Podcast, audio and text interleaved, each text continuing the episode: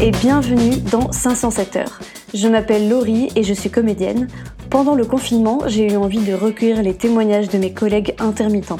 Celles et ceux dont vous ne connaissez pas forcément votre travail si vous n'évoluez pas dans le milieu artistique. Ils et elles ont entre 25 et 30 ans et partagent leur parcours, la réalité de leur métier et de leur quotidien d'intermittent du spectacle.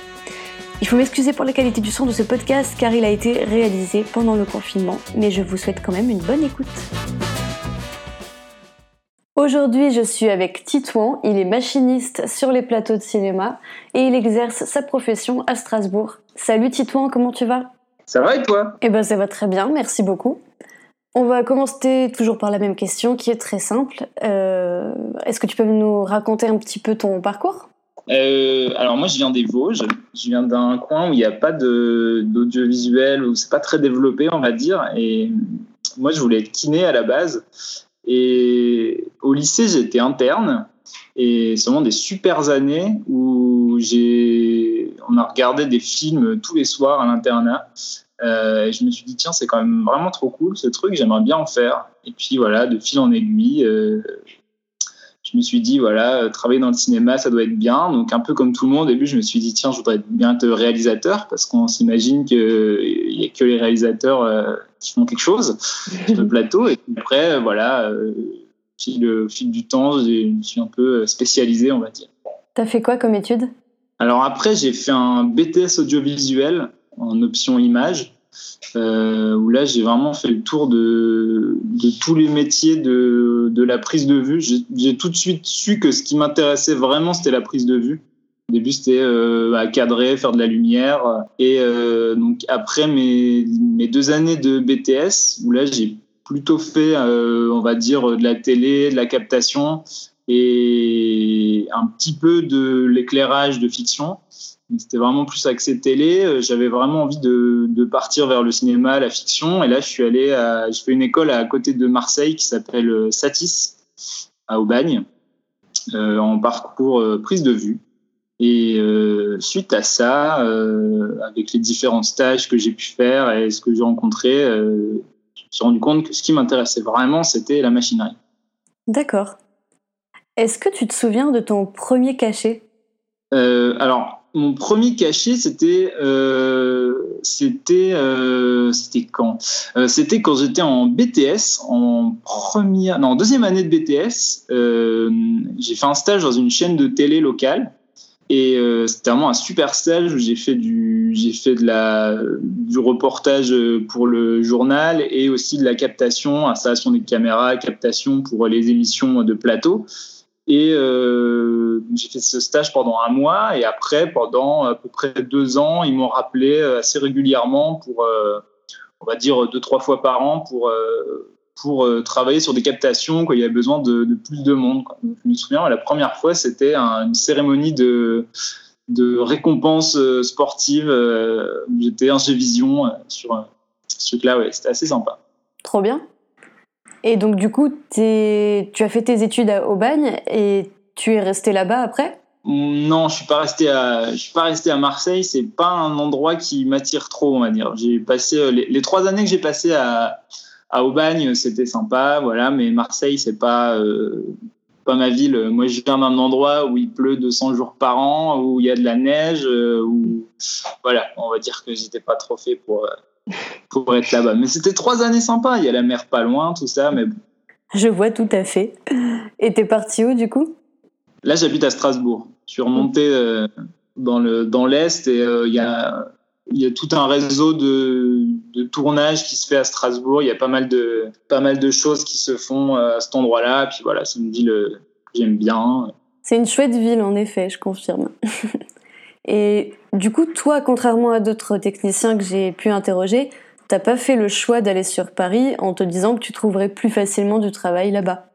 Alors, moi, j'ai toujours su que je voulais pas habiter à Paris. C'est un peu mon critère numéro un. Enfin, moi, c'est un peu rigolo parce que mon critère numéro un, c'est genre pas habiter en ville. Mais bon, voilà, c'est pas, c'est pas forcément très adapté à bosser dans le cinéma. Mais euh, j'ai fait euh, bah, mes années à Marseille, enfin à Aubagne. je sais que je voulais pas rester là-bas. Et en fait, les stages que j'ai trouvés j'ai trouvé deux stages en première et deuxième année et je les ai faits avec des équipes qui tournaient à Strasbourg. Donc la première, c'était une, série.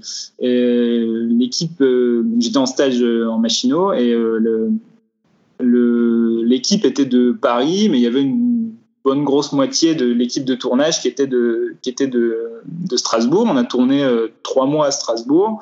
J'en ai refait une l'hiver suivant avec une autre équipe, là entièrement de Strasbourgeois, euh, pareil pendant deux mois. Et euh, du coup, bah, je me suis créé mon réseau à ce moment-là. Je travaille encore euh, beaucoup avec ces personnes-là. Et donc, euh, je connaissais des gens ici. C'était une ville j'ai un peu découvert et que, que j'adore.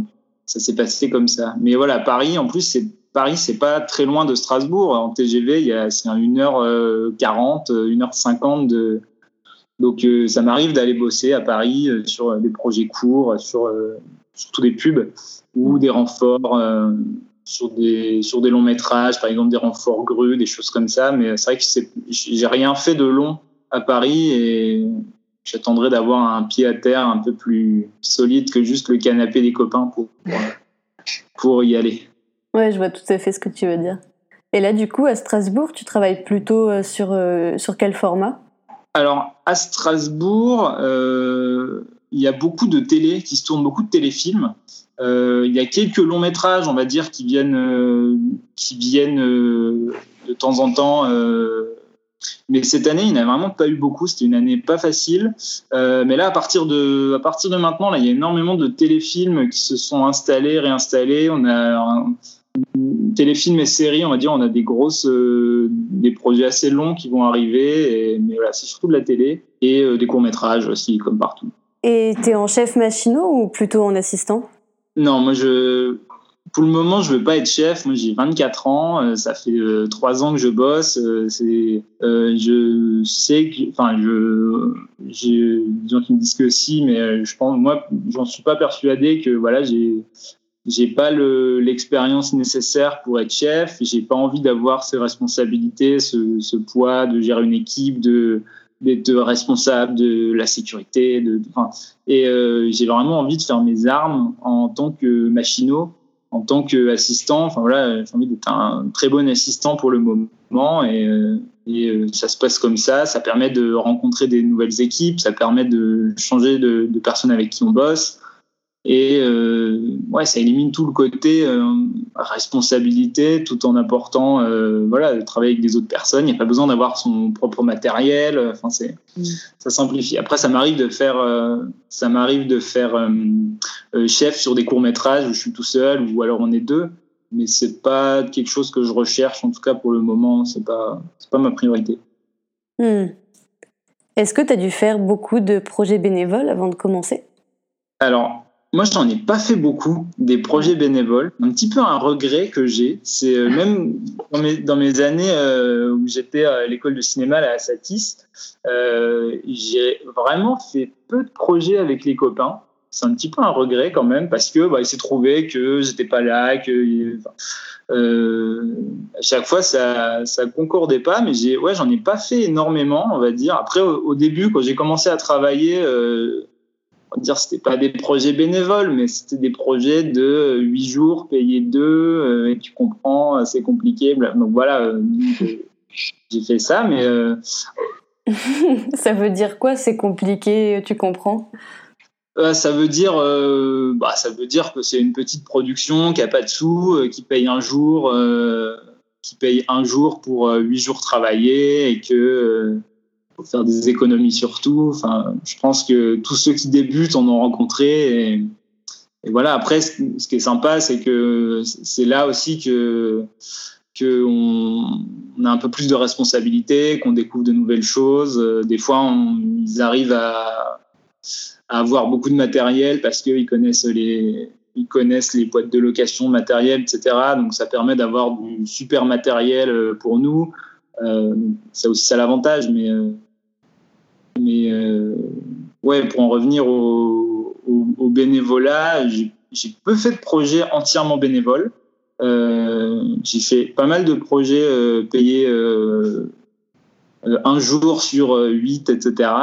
et là, et là comme on a beaucoup de, projets longs qui viennent, je pense que les six prochains mois, enfin les quatre prochains mois, on va dire, je, j'en aurais, enfin probablement pas. Après, ça peut arriver un peu n'importe quand, mais. Vous êtes peu euh, de machinaux dans la région Grand Est. Du coup, j'imagine que c'est pas très compliqué pour toi de trouver du travail. Mais est-ce que tu sais combien de temps tu passes à en chercher, par exemple?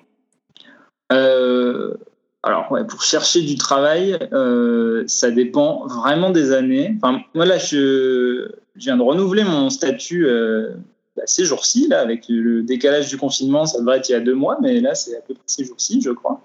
Euh, donc, c'est mon, c'est mon deuxième renouvellement. Donc, ça fait euh, trois ans, on va dire, que je travaille. Au tout début, euh, ce qui, s'est passé, c'est que c'était des gens avec qui j'étais en stage qui m'ont rappelé pour me proposer. La, la, première fois, c'était sur un long métrage. Donc, voilà, j'ai fait j'ai fait pas mal d'heures et euh, j'ai fait un téléfilm euh, peu de temps après avec notre équipe. Puis après quelques courts métrages. Le, premier euh, statut, les 500 premières heures ont été assez faciles à faire parce que voilà, on m'avait proposé les, projets sur un plateau. On me dit bah voilà, euh, euh, c'était vraiment super. Là, la deuxième année, euh, j'étais remonté à Strasbourg et il y avait rien du tout. C'était une année où il y avait rien. Tous les projets se décalaient au fur et à mesure. Il y avait rien. Donc en fait, là, j'ai vraiment enchaîné les courts métrages. Bah, les fameux courts métrages payés un jour, tout ça. Donc c'était vraiment en plus, j'ai fait énormément plus d'heures que, que celles déclarées. Et là, c'était quand même ouais, la croix et la bannière pour, pour, trouver, les, pour trouver les choses. C'était. j'ai vraiment fouillé sur ouais, toute la France, euh, appelé à droite, à gauche, t'as pas des infos, t'as pas. T'as dû voyager hors de Strasbourg pour avoir du travail? Ouais, ouais, ouais. L'année dernière, enfin, j'ai déménagé il y a un an, un an, un peu moins d'un an et demi. Et l'année, l'année dernière, j'ai quasiment pas bossé à Strasbourg. J'ai dû faire, euh, hormis un téléfilm à la fin, j'ai dû bosser euh, moins, moins d'une semaine à Strasbourg en tout. Sur, euh, ouais. Donc, ouais, j'ai vraiment fait des, bah, des renforts sur Paris, des renforts des, sur Montpellier, Marseille, dans les Ardennes. Voilà, j'ai vraiment tourné un peu partout. Euh, pour trouver des projets. Ça s'est vraiment construit en euh, 4 jours, plus 3 jours, plus euh, 8 heures, plus. Enfin voilà, c'était un peu compliqué. Et puis après, ben, là, le, les, les, téléfilms sont revenus à Strasbourg, ce qui a permis de faire des heures. Mais c'est vrai qu'à un moment, je me suis quand même un peu euh, gratté la tête pour, euh, pour réussir à combler ces fameuses 507 heures. Mmh. Et tous ces déplacements, tu les payais de ta poche? Alors, ça dépend. Non, euh, bah, sur Paris, oui. Sur Paris, euh, on n'est jamais logé, jamais. Enfin, on est censé. Euh, tous les intermittents de France sont censés vivre à Paris. Donc, euh, quand on euh, tourner à Paris, euh, bah, on sait que voilà les billets de train c'est pour nous, sauf après si on arrive à s'arranger avec la production et tout ça. Après, ce qui, ce qui s'est passé, c'est que ce que j'ai fait à Paris, euh, c'était soit des renforts long métrage, soit des pubs. Donc c'était relativement, enfin c'était même très bien payé. Donc euh, il y avait, euh, disons que les, le transport et tout ça, c'était, euh, ça m'a, ça m'a, rien coûté quoi. Enfin, je veux dire, c'était largement compensé par le projet. Après, quand je suis allé faire des courts métrages un peu fauchés à droite à gauche, ouais, la production avait quand même pris mes billets. en charge. Donc voilà, je, je réussis à bien m'en sortir et que ça me coûte pas de ça me coûte pas d'argent parce que c'est vrai que quand on débute c'est souvent euh, enfin moi on m'a souvent proposé au début des projets euh, ah bien ça va être super intéressant par contre c'est là et par contre je peux pas te défrayer par contre je peux pas te loger. Donc en gros faut payer pour aller travailler. Donc c'est vrai que enfin, moi personnellement ce genre de projet même si euh, sur le papier ça paraît super intéressant et que on va nous rappeler tout ça et tout ça j'ai toujours essayé d'éviter ces projets-là un peu bancal pour pas être catalogué. Euh, le mec, euh, ah bah, lui, tu peux l'appeler euh, pour tous tes projets bancals.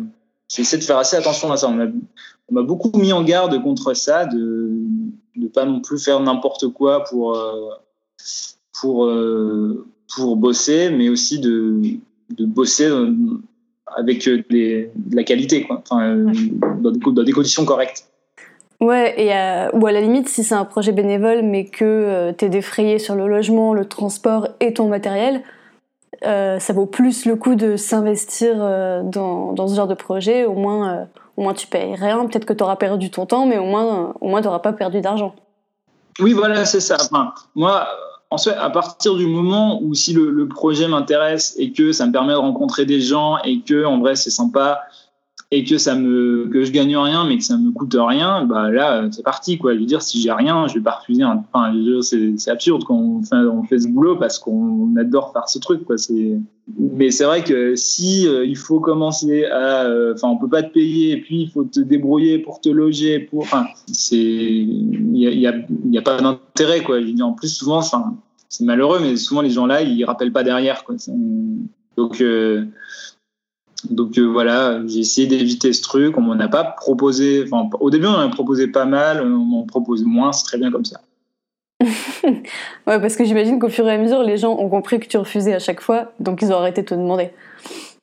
Mais, euh, moi, je, je, pense que c'est assez. Enfin, c'est bien d'avoir rapidement, de faire rapidement savoir qu'on ne fait pas ce boulot à n'importe quel prix.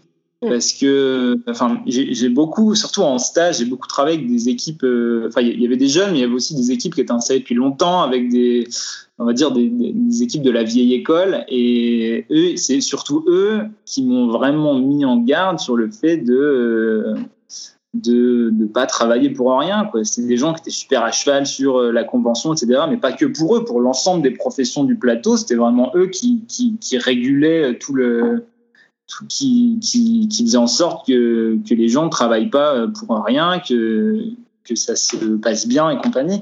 Et euh, ouais, ces gens-là m'ont vraiment mis en garde contre euh, les jeunes qui commencent à travailler pour rien, pour une bouchée de pain. Et en fait, c'est vrai qu'ils ont raison d'un certain côté, ça nivelle tout par le bas, quoi. Mais, mm. mais en même temps, quand on est à la recherche d'heures, c'est clair, c'est pas forcément facile de dire de, de pas dire oui à tout, etc. C'est un, juste milieu à trouver, je pense. Hmm, oui, d'accord. Non, je, je, comprends tout à fait ton point de vue.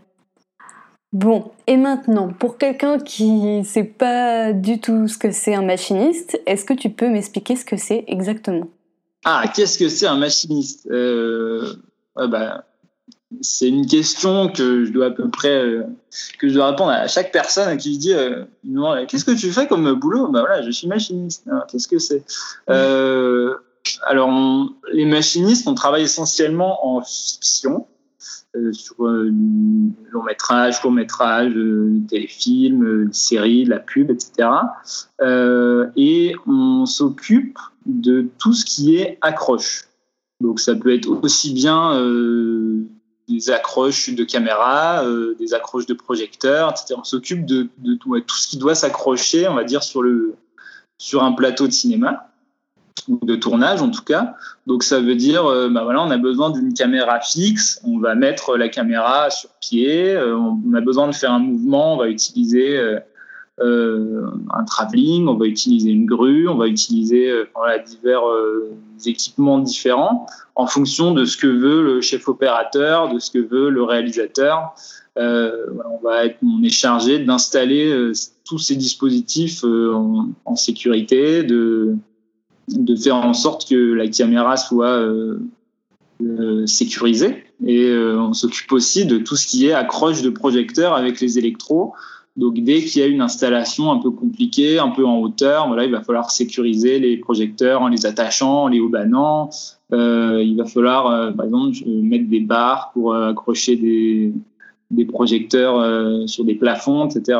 c'est vraiment de, c'est vraiment de l'assistance à, à l'équipe électro, dans le sens où on va vraiment les, aider à mettre en place la lumière, euh, enfin à leur rendre possible d'installer un projecteur à cet endroit où on peut rien mettre normalement, et euh, une assistante, euh, une assistance au, à l'équipe caméra pour pouvoir réaliser les, mouvements de caméra ou alors même installer une caméra à un endroit, etc. On s'occupe aussi des accroches voitures, un petit peu tous les gros jouets sympas du plateau, c'est pour nous. Et, euh, et en France aussi, on s'occupe de faire le clap. C'est le seul pays au monde où on fait ça, mais en France, on fait le clap. Alors qu'à l'étranger, c'est plutôt l'assistant opérateur qui le fait, c'est ça?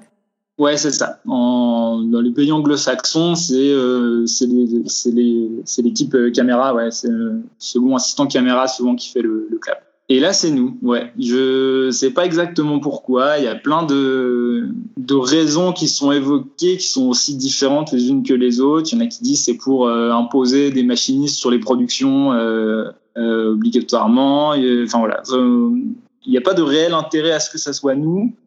Il n'y a pas de réel désintérêt, mais voilà, il se trouve que c'est comme ça. Donc, ça sert à quoi le clap? Alors le clap, ça permet de d'identifier les prises. Donc on met les, numéros de séquence, le numéro de, scène et le numéro de plan pour euh, que le monteur s'y retrouve dans ce, ce, tas de rush. Et aussi, euh, ça permet de synchroniser le son avec l'image avec le clac, ça permet de visuellement d'associer ça. Alors c'est quand même de moins en moins utilisé, on ne pas se mentir, vu que maintenant les, les, fichiers vidéo qui sont nommés, euh, qui sont euh, voilà, il y a un time code dessus, c'est relié à l'enregistreur audio, enfin voilà. Normalement, ça sert à rien, mais on va dire que c'est un peu la ceinture de secours, euh, ceinture de sécurité en cas de en cas de problème. Et ça permet aussi de lancer la prise. Et je pense que les c'est utile dans le rythme du tournage pour les pour l'équipe. Enfin voilà, le clap a été fait, ça commence. Tout à l'heure, tu parlais de grue. Est-ce que tu peux m'expliquer ce que c'est euh, et, euh, et, aussi les autres équipements avec euh, lesquels tu es amené à travailler? Par exemple, quand on pense à Machino, bah, moi personnellement, je pense à Car Grip, au Steadicammer, à Indoli. Est-ce que tu peux nous expliquer tout ça? Alors ouais, les, tout ce qui est bah, les, gros jouets dont je parlais, là, c'est euh, un peu le, côté sympa de notre boulot, c'est un peu ce qu'on aime faire au quotidien. Quand on sort une grue, euh, c'est toujours le petit moment sympa de la journée. Enfin voilà, quand on sait qu'on va faire ce film, à un moment là, voilà, on a une semaine de grue, c'est trop cool. Plus emblématique, on va dire, c'est la grue. Donc euh, c'est euh, un système avec un bras, avec un contrepoids derrière, et on accroche la caméra au bout du bras et ça permet de faire des mouvements, euh, des mouvements d'envolée, des mouvements euh, voilà, de, suivre une personne au du sol, puis de monter, etc. Enfin, il y a vraiment euh, plein de choses à faire avec. Et on peut avoir vraiment des grues toutes petites avec des bras qui font un mètre. On peut aller jusqu'à des bras qui font, je sais pas, 10 mètres, 15 mètres, 20 mètres. Il n'y a pas trop de limites à ça. C'est vrai que ça, c'est assez sympa à utiliser. on a des grosses équipes machinerie. On est pour une, pour une grue euh, qui a un bras qui fait 10 mètres, on est, on est, 3, 4 au moins pour, euh, pour, euh, pour monter le tout, pour la manœuvrer, faut, parce qu'il faut la mettre sur un, il faut la mettre sur un travelling, donc pour la pour la déplacer. donc il faut deux personnes pour pousser, il faut une personne au panier derrière qui gère le mouvement de la grue, il faut une personne devant pour rattraper si jamais la caméra s'approche du sol, etc. C'est c'est euh, ouais, des, grosses installations qui sont assez sympas à, qui sont assez sympas à faire. Et euh, il faut quand même avoir une, certaine expérience mais on va dire que c'est relativement facile de se former. Quand on est dans une équipe qui sait s'en servir on arrive rapidement à trouver sa place pour utiliser les équipements. Parce que en soi c'est pas très très euh, compliqué. Si on a une personne qui nous explique comment faire correctement et après il faut surtout avoir une faut vraiment bien bien se coordonner pour euh, que tout le monde euh, se comprenne bien, fasse les choses au, bon rythme pour, euh, pour faire les mouvements les plus simplement possibles. Ouais, et les plus fluides aussi, j'imagine, pour avoir un, un, joli mouvement de caméra. Ouais, c'est faut vraiment avoir des rythmes euh, donnés. C'est pour ça que souvent les équipes euh, elles sont reliées par intercom. Enfin, ça c'est surtout pour les grosses grues, on va dire, quand on commence à avoir un peu de, de moyens. Euh, au moment on a tous, on est tous sur un système intercom avec un casque, un micro et on se parle pendant le mouvement pour pour ajuster en temps réel parce que ben c'est jamais une science exacte. Quoi. On peut pas dire on va aller de là à là. Enfin, c'est pas un robot. Quoi. Mm. Il faut il faut des gens pour le bouger. Et puis voilà, les comédiens ils se déplacent pas forcément à la même vitesse, ils s'arrêtent pas forcément au même endroit, etc. Donc il faut toujours s'adapter à, à tout le monde. Ouais, c'est vraiment un, un travail d'équipe. Et du coup, euh, pour les accroches voitures par exemple, ça se passe comment? Pour les accroches voitures, donc là, il y a, il y a différents systèmes. Il y a le, le système on va dire le, le, plus simple et le plus rapide à mettre en place, c'est euh, une accroche qu'on vient mettre sur la voiture qui va supporter la caméra. Donc on peut la poser sur le capot à l'avant. Euh, c'est posé en fait sur des patins. Il y a une, structure avec des barres, puis on vient accrocher la caméra dessus et le tout est sanglé sur la voiture pas que ça bouge. Et là, ça permet, euh, les comédiens prennent la voiture et conduisent la voiture normalement. En plus, il y a la caméra qui les filme en plus. on peut mettre la caméra partout. On peut la mettre sur le capot qui les filme par l'avant, ou bien par une fenêtre, euh, à l'avant, à l'arrière, ou bien on peut mettre la caméra euh, à l'avant, au ras du sol, par exemple, pour filmer la route de près, etc. Donc ça, c'est le système, euh, on va dire, le, plus simple. Et après, on peut avoir un système euh, avec des, justement des car on met la voiture sur une remorque surbaissée, que ce soit très très près de la route, et qui est tirée par un, par un véhicule puissant. Là, les comédiens font semblant de conduire dans la voiture et on peut mettre des caméras euh, à l'extérieur. Et là, on peut même faire des mouvements de caméra, on peut mettre une grue, etc., pour aller filmer faire des mouvements pendant les prises et les comédiens font semblant de conduire, hein, ce qui est beaucoup plus sécure pour eux parce que parce que bah, ça leur permet de jouer euh, sans euh, tout casser euh, s'il y a un problème, etc. Donc, et ça permet, voilà, c'est des, des, qui sont quand même beaucoup plus longues à mettre en place et mais ça permet d'avoir un rendu beaucoup plus euh, soigné. Quoi. On peut faire des ajustements pour la prise. il peut y avoir quelqu'un sur la caméra qui est en train de cadrer, tandis que l'autre système, on met la caméra, on part, et puis euh, si ça va pas, on s'arrête. Oui, vous vous arrêtez, vous réajustez ensuite, euh, suivant ce qui s'est passé dans les premières prises. De quoi d'autre tu dois t'occuper? La machinerie, on s'occupe aussi de, cadreur quand il n'y a pas forcément d'accroche. Par exemple, s'il y a de la caméra épaule ou s'il y a la caméra sur un steadicam, on reste aussi avec le cadreur pour l'assurer. Donc euh, pour euh, dégager son passage, le passage devant lui, pour euh, pour éviter qu'il tombe, etc. Et donc souvent quand on quand il y a un steadicammer sur un plateau, enfin c'est systématiquement, on l'assure. Donc ça veut dire on reste à proximité, on le, on le maintient, pas qu'il glisse ou pas qu'il y ait de, de problème pendant la prise. Et euh, une fois que la prise est finie, on récupère le, on récupère le, le sled dans la partie euh, allongée où il y a la caméra pour euh, le soulager. Parce que en, en, moyenne, ça fait 35 kilos l'équipement qui est porté euh, tout sur le sur les épaules, euh, sur les épaules et le bas du dos, donc c'est quand même euh, super lourd. Et le, le steadicammer, faut qu'il reste le plus frais possible pour bah, pour enchaîner les prises et que, que le mouvement soit soit propre. Et du coup, on reste avec lui pour le soulager pendant les pendant les ouais, les moments entre les prises. D'accord. Et à ton avis, pour faire tout ça correctement, c'est quoi le, les qualités nécessaires pour être machinot? Euh... Les qualités pour être un bon machinot, euh... je dirais qu'il faut être attentif à tout. Sur, euh... sur, le, sur le plateau, il faut vraiment être attentif à tout parce que on est vraiment au service de tout le monde. On a un peu les régisseurs techniques du, du plateau, dans le sens où on va aider l'équipe caméra et le cadreur à faire les mouvements de caméra. On va aider l'équipe électricité à euh, installer les lumières, etc. Euh, on va, euh, si, si le son, par exemple, s'il y a un plan un peu compliqué, on peut aussi assurer le perchman. Si, je pense, au bord de l'eau, par exemple, on va aussi assurer le perchman, etc. Donc, on est vraiment au service de tout le monde et il faut vraiment avoir un œil attentif à tout pour, euh, ben, on voit que euh, telle personne a besoin de s'asseoir, on va lui glisser un petit cube. Euh, on voit qu'il y, y, a une installation lumière qui est en train de se monter derrière la maison. Ben, on va tout de suite aller voir pour apporter des gueuses, des sacs de sable pour, pour sécuriser les projecteurs ou les accrocher, etc. il faut rester à proximité du, du, du chef-op qui dit bah tiens là j'aimerais bien peut-être on va faire un petit mouvement même s'il nous l'a pas dit euh, directement, faut déjà avoir à l'idée que petit mouvement, ça veut dire qu'il va falloir approcher euh, euh, du rail pour faire un travelling ou alors un slider ou alors etc. Quoi.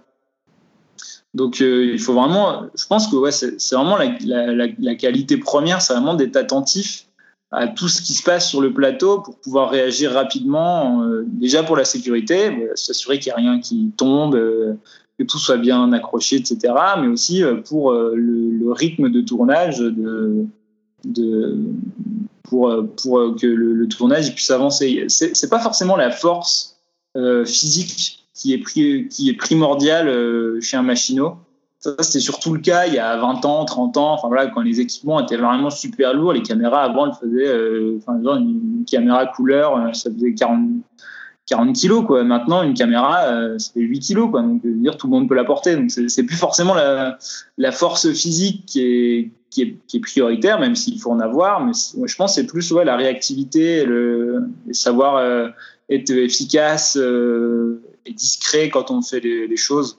Ça tombe bien que tu parles de ça et que tu dises que la force n'est pas quelque chose de primordial car euh, souvent on associe ton métier à cet aspect-là. Et comme on a pu le dire avec Margot qui est électro dans un des podcasts, on a tendance à penser que c'est un métier réservé aux hommes à cause de ça. Et j'allais justement, te demander s'il y a beaucoup de femmes qui font ton travail. Euh, alors moi, des, des femmes machineuses, j'en connais pas beaucoup, j'en connais un peu. Ça a toujours été des, jeunes, des gens qui avaient à peu près mon âge, à 2-3 ans près, on va dire. Euh, c'est vrai que j'en ai pas rencontré euh, énormément. Euh, par contre, le peu que j'ai rencontré, c'est des personnes qui sont aussi efficaces qu'un homme. Enfin, il n'y a, a, pas de je suis, suis pas sûr que voilà en 2020 il y ait vraiment une différence entre euh, entre un homme machinot et une femme. En tout cas, sur les sur les projets que j'ai fait. Après, ça dépend aussi certainement des projets. Si on a même si en soi elles peuvent paraître moins fortes et tout euh, que les hommes, je, je suis pas sûr que ce soit systématiquement vrai c'est pas fort. Du fait que c'est pas la, chose qui est la plus importante, il y a toujours moyen de se débrouiller autrement. Pour, euh, faut dire, c'est pas un critère en soi. On n'est pas des, des, des bœufs pour porter des, des trucs. C'est un peu fini ce temps-là. Et, et, en fait, comme il y a bah là tout, tout, toute cette histoire de, de réactivité, de, de, discret, etc., d'être réactif et, et d'installer les choses euh, en sécurité rapidement, euh, proprement, etc. en fait, je pense pas qu'il y ait énormément de différence. Après, je pense que le fait qu'il y ait moins de femmes, c'est aussi parce que euh, il y a, dans les anciennes équipes, il y en avait beaucoup moins. Ça faisait peut-être un peu peur euh, comme métier, mais je pense qu'il y en aura de, plus en plus parce que euh, je pense que le, ouais, le métier c'est un peu simplifié dans le sens où, comme il y a moins l'histoire de, force qu'avant, je veux dire, ça, ça, devient à la portée de, tout le monde. Quoi. Hmm. Et celles que tu as eu l'occasion de rencontrer, en général, elles sont assistantes ou elles sont chefs? Alors, les, gens que j'ai rencontrés, ils ont à peu près mon âge, donc pour le moment, ils sont pas chefs. Enfin, il, y a, il y a peu de gens qui ont mon âge ou alors mon expérience. Enfin, voilà, on avait euh, expérience égale, on va dire. Il y, a, il y a peu de gens qui ont mon âge qui sont chefs, parce qu'en vrai, il n'y a pas réellement d'intérêt, ou alors si sur des courts-métrages ou des choses comme ça, mais là, c'est c'est pas tout à fait la même chose quoi c'est on va dire euh, chef sur des, des longs métrages ou des gros projets ou enfin voilà où il y a de l'organisation dans le temps, des responsabilités. Non, euh, non, mais euh, j'ai fait une pub avec une, une, chef euh, qui avait mon âge et elle était et ça s'est très bien passé. Enfin voilà, c'est ça, ça s'est de la même façon que ça se serait passé si ça avait été un homme ou enfin il n'y avait pas de ça n'a rien apporté de plus ou de moins enfin je veux c'est oui c'est un être humain quoi voilà, c'est ça exactement. Enfin, je veux dire, euh, on a fait euh, tout le taf qu'on devait faire, on l'a fait. On avait plein de trucs à accrocher, à installer. Euh, il y a eu zéro problème. Tout à l'heure, on disait que dans le métier de machinot, il y a beaucoup d'hommes à cause de ces trucs anciens de bah on porte des charges lourdes, donc c'est mieux d'avoir des hommes pour faire ça. Si je grossis un peu le trait, hein, évidemment. Et donc, euh, avec Margot, on évoquait le fait que quand elle travaillait, il y avait toujours un de ses collègues masculins qui se précipitait pour euh, l'aider à porter du matériel et que c'était ennuyeux pour elle de voir que la personne faisait ça uniquement pour elle et pas pour euh, tous ses autres collègues hommes. et qu'en général, ils le font simplement parce que c'est une femme et qu'ils pensent qu'elle a besoin d'être aidée. Du coup, je te pose la question, enfin, je vais pas te demander, est-ce que toi tu fais ça aussi, mais est-ce que tu penses que grâce à ta génération, on va enfin arrêter d'avoir euh, ce, genre de, comportement? Euh, Même si ça part d'une bonne intention au départ, c'est toujours rageant pour nous de constater qu'on est euh, considéré comme des personnes faibles ou avec moins d'expérience simplement parce qu'on est une femme. Est-ce que tu penses que tu as un, un, rôle à jouer pour que pour qu'on soit enfin considéré d'égal à égal Sur l'équipe machinerie, on est amené à porter des choses lourdes. Euh, c'est un fait, il y a des choses qui sont super lourdes. Enfin, voilà, une grue, ça fait euh, entre 750 kg et une tonne 5. Dire, après, c'est par élément et tout, mais c'est des choses qui sont lourdes. Quand on prend une dolly, c'est le, le, petit le chariot où on pose la caméra qui peut aller sur des rails, rouler par terre euh, avec une colonne pour monter la caméra, tout ça. Pareil, ça fait 200 kg, on se met à 4 pour la porter, etc. Alors, dans les anciennes équipes, euh, il y avait les gros bonhommes qui aimaient bien faire ça à deux, tout ça, puis c'était super fort et tout. Je veux il n'y a aucun intérêt. À 30 ans, on n'a plus de dos. Euh, enfin, il faut, faut y penser, quoi. Alors on est jeune, on n'a jamais mal et tout, sauf que euh, on est censé faire ce boulot pendant 45 ans et on verra dans quel état on sera dans 45 ans, quoi. Donc, c'est vrai qu'on a amené à porter des choses lourdes, mais c'est du fait que c'est des choses très lourdes souvent on s'y met quand même à plusieurs et c'est pas euh, on fait pas ça toute la journée on le fait une fois etc tandis que les électros ils ont souvent tendance à devoir travailler rapidement bouger des choses rapidement. Par exemple il y a un, je sais pas il faut bouger un cadre avec un, il y a un pied avec un cadre pour diffuser la lumière. Il y a euh, des gueuses dessus euh, il y a deux gueuses parce qu'il y avait du vent etc et eh ben s'ils vont vite, ils vont avoir tendance à prendre le tout comme ça, donc ça fait 25-30 euh, kilos euh, d'un coup. Et en fait, ils vont faire ça plein de fois. Et euh, ils ont vraiment souvent besoin de le faire dans l'urgence. C'est pour ça, je pense, c'est une justification comme une autre, mais je pense qu'il y en a qui se disent, bah voilà, on va l'aider et tout, mais oui, c'est en train d'évoluer ce côté-là aussi. le, fait de, ouais, de d'aider les femmes euh, porter. Je pense que oui, c'est une, une, histoire de génération aussi. Les électros sont plus concernés que nous, on va dire. Même les, femmes électro, euh, j'ai pas tourné avec énormément de femmes électro. Et en fait, à chaque fois que je l'ai fait, ça s'était pas produit. Peut-être de la chance. euh, mais euh, oui, je, je, pense qu'en vrai, c'est plus le cas dans l'équipe électro parce qu'il y a plus souvent des petites choses un peu lourdes à porter tout le temps, que nous, c'est vraiment des, gros trucs euh, une fois. Là, on se met vraiment à plusieurs et on le fait.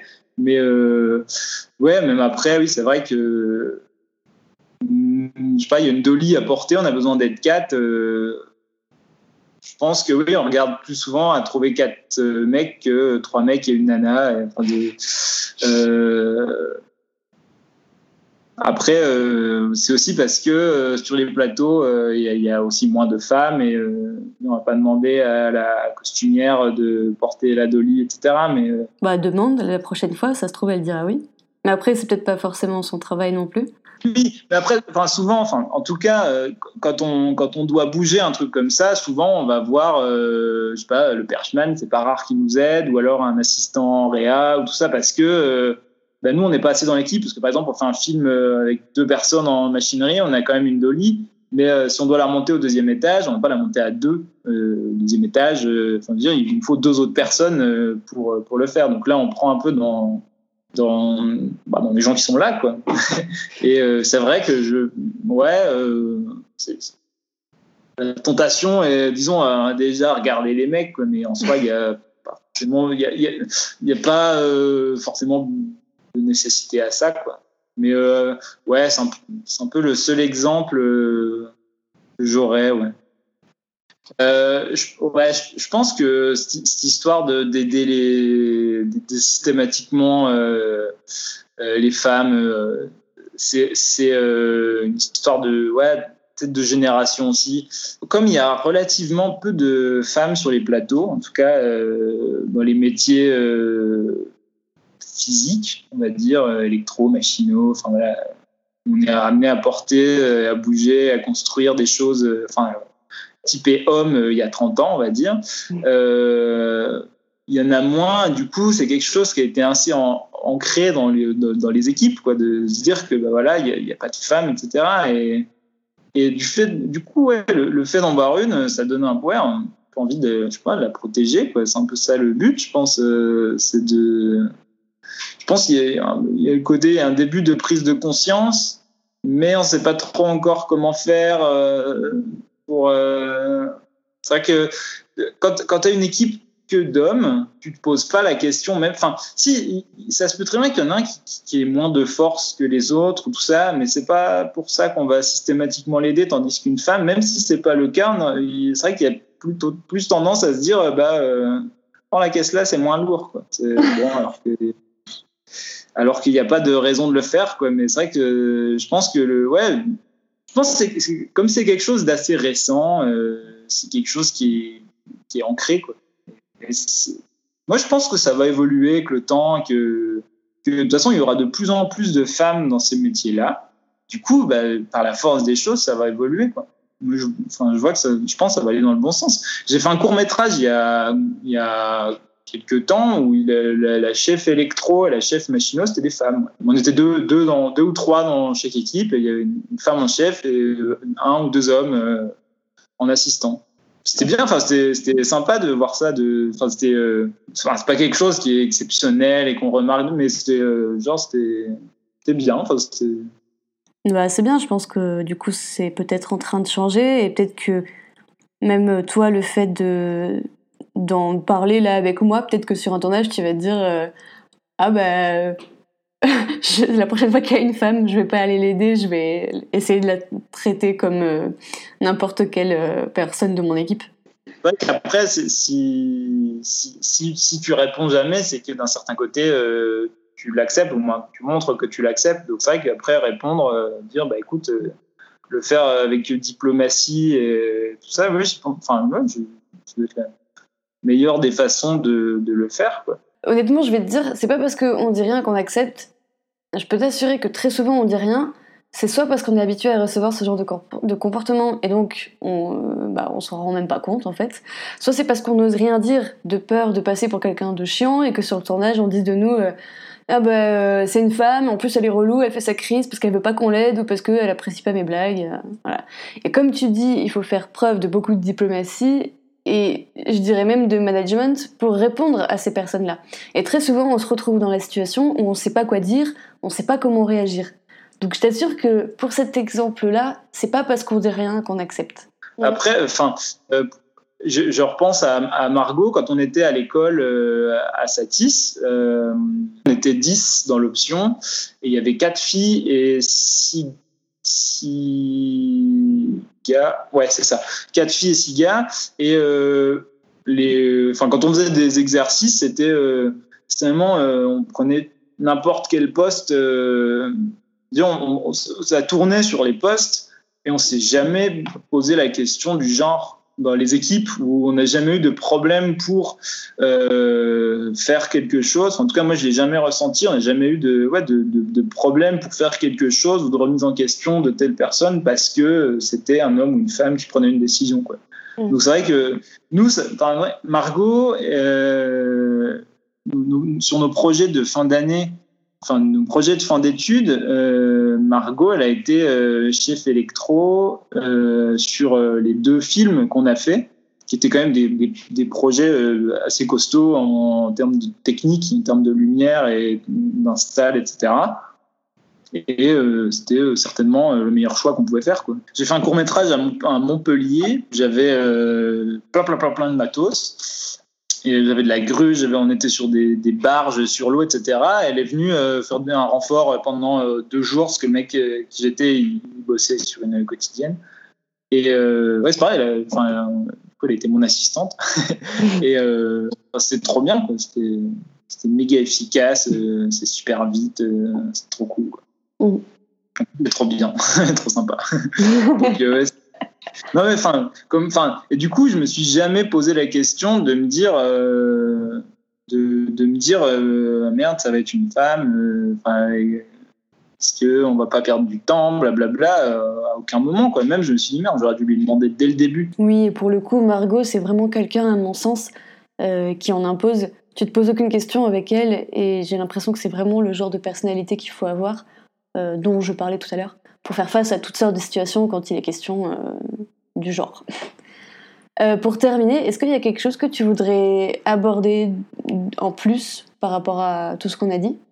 Ouais, on peut peut-être parler un peu du, confinement, de la reprise, de l'avenir, de tout ça. Mhm. Euh, Moi j'ai bien vécu mon confinement, j'étais dans un endroit cool, enfin c'était bien. Mais c'est vrai que de, s'arrêter un peu du jour au lendemain, j'ai bossé le jeudi, vendredi avant le confinement, je bossais sur une, série. bon voilà, ça s'est arrêté du jour au lendemain. ça faisait un peu bizarre. Là, on va reprendre. moi, je sais que je vais reprendre un truc là en mi-juillet, ou entre ouais, mi-mars et mi-juillet, euh, j'aurais pas bossé. Euh, c'est long.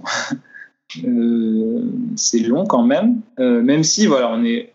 On s'en sort, enfin personnellement pour moi qui suis, qui ai mes heures, etc., qui suis bien dans, le, dans les clous. disons que je suis, perds pas grand chose parce que voilà, je suis bien aidé, etc. Après ceux qui sont, qui débutent, qui, ont seulement leurs heures, ou alors ceux qui n'ont pas encore tout à fait leurs heures, ou qui comptaient sur des projets qui devaient arriver, qui arriveront pas, euh, c'est vrai que pour eux, le confinement, ça va être dur, et même après, à la reprise, on ne sait pas trop encore comment ça va se passer. On ne sait pas euh, dans quelles conditions on pourra tourner, comment ça va se passer au niveau sanitaire. Euh, enfin, des trucs tout cons, c'est que bah, pour faire un film, on tourne si ça se passe dans une cuisine qui fait 15 mètres carrés, bah c'est bien. On voit deux acteurs, etc., qui ont l'air d'avoir de la place, sauf que, sauf que non.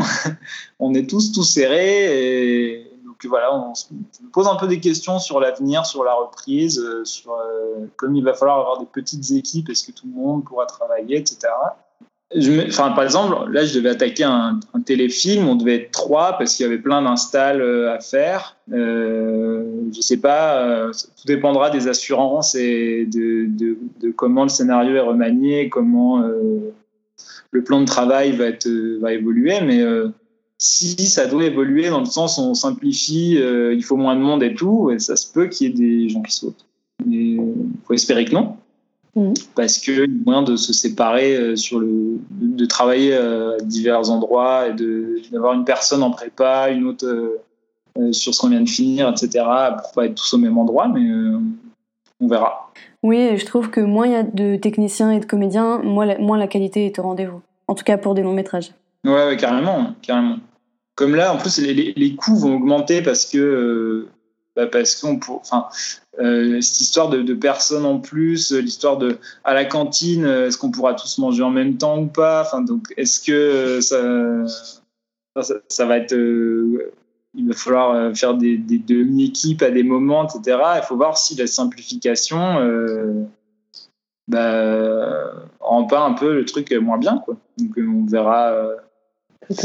On verra ce que ça va donner, mais c'est vrai que on fait, enfin, c'est vrai qu'on peut faire mieux avec moins, c'est probable, mais pas, pas tout le temps. Quoi. Euh, à un moment, il faut quand même euh, avoir euh, des, conditions correctes et des, équipes correctes et, pour, que les projets ressemblent à quelque chose. On verra, c'est un peu une, inconnue. Tu, tu rebosses toi ou pas là? Alors non, je rebosse pas du tout. Donc soit j'ai eu des annulations, soit j'ai eu des choses qui sont reportées, mais à durée indéterminée. Voilà. Ah, d'accord. Ouais. Et si tu veux, mon renouvellement, enfin ma date anniversaire, c'est le 9 décembre 2020. Et à ce jour, j'ai zéro heure. Oh merde. Ouais. On verra.